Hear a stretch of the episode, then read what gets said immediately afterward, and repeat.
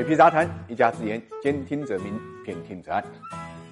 二零二零年用三个字总结就是活久见，活久见之一就是新冠疫情啊。那么水皮印象最深的就是当初武汉封城的镜头，当然最感动时刻就是人民解放军医疗队飞到武汉的时候，当然最骄傲的也就是我们宣布对新冠疫情的取得阶段性胜利的时刻。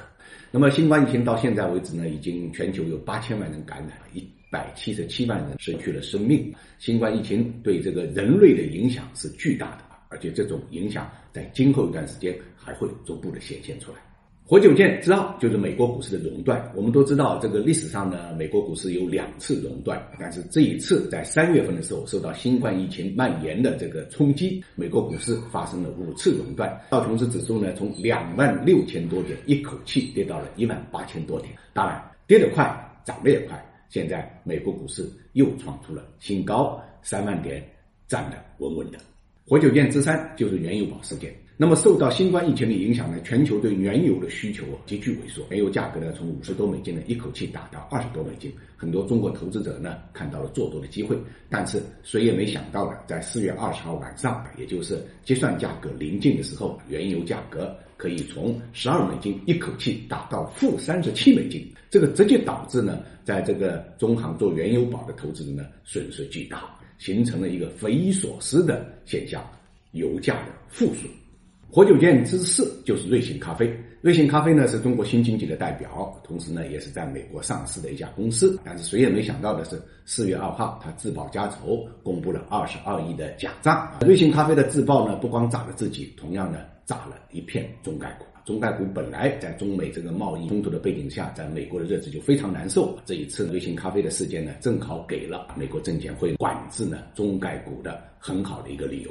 活久见之五就是蚂蚁金服暂缓上市。蚂蚁金服是中国最大的互联网金融企业，那么今年呢完成了 IPO 的一个全过程，这个市场估值呢已经达到了五千亿美金，号称呢人类历史有史以来最大的 IPO。但是十月二十四号以后，这一切都发生了改变，因为马云在外滩峰会上呢发表了一个不合时宜的，也是非常非常不正确的演讲，那么导致呢蚂蚁金服的命运产生逆转，已经准备上市的公司被暂缓，投资者的投资呢只能被退还。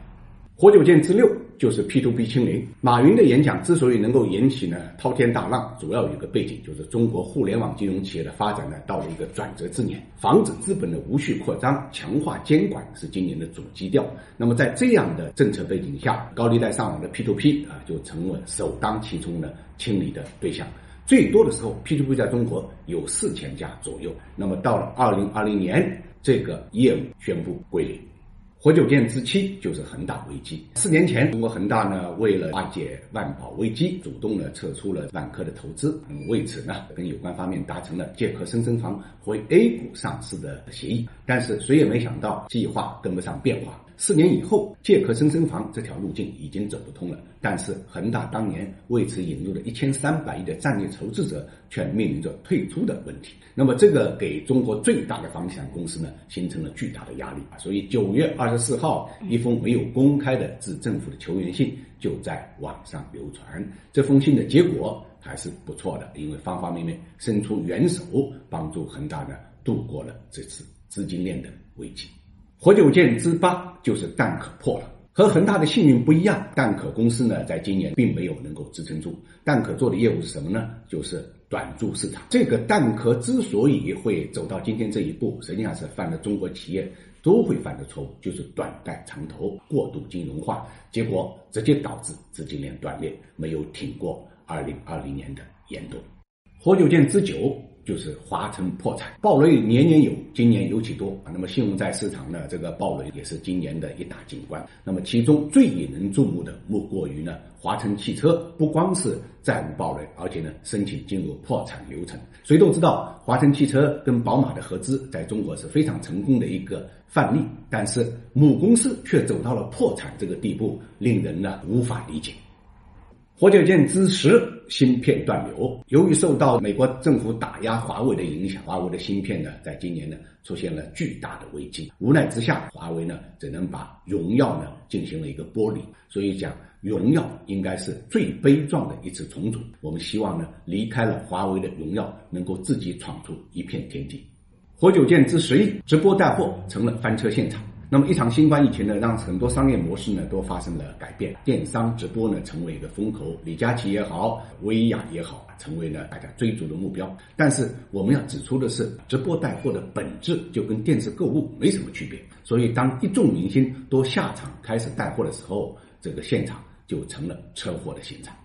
活久见之十二，未来飞上天。蔚来呢是中国的新能源车，在今年年初的时候呢，股价才三块多钱，但是年终价格呢已经最高涨到了五十五块钱左右，一度它的成交量超过特斯拉，成为美国股市呢成交量最大的股票，直接带动中国的一众新能源车呢登上了成交量的榜首。曾经最夸张的一天，全美前十大交易的股票有五个呢来自中国，其中三个是新能源车。活久见之十三，呜呼哀哉特朗普。二零二零年是美国的大选年，美国的现任总统特朗普呢获得了七千多万的选票，但是依然败给了获得八千万左右选票的拜登。应该讲，特朗普是美国历史上最悲催的总统，因为他获得的选票比任何过去一届美国当选总统选票还要多，但是呢，依然呢是败选了。原因就在于。他对新冠疫情呢实在是管控不力，导致美国成为重灾区。二零二零年既是一个活久见的年份，我想也是一个水落石出的年份啊。那么根据英国智库的报道，经过了新冠疫情的这么一个转折之后，中国有可能呢追赶美国的速度呢会缩短八年时间，在二零二八年 GDP 的总量就有可能呢赶上美国啊。原来这个预计呢是在二零三六年。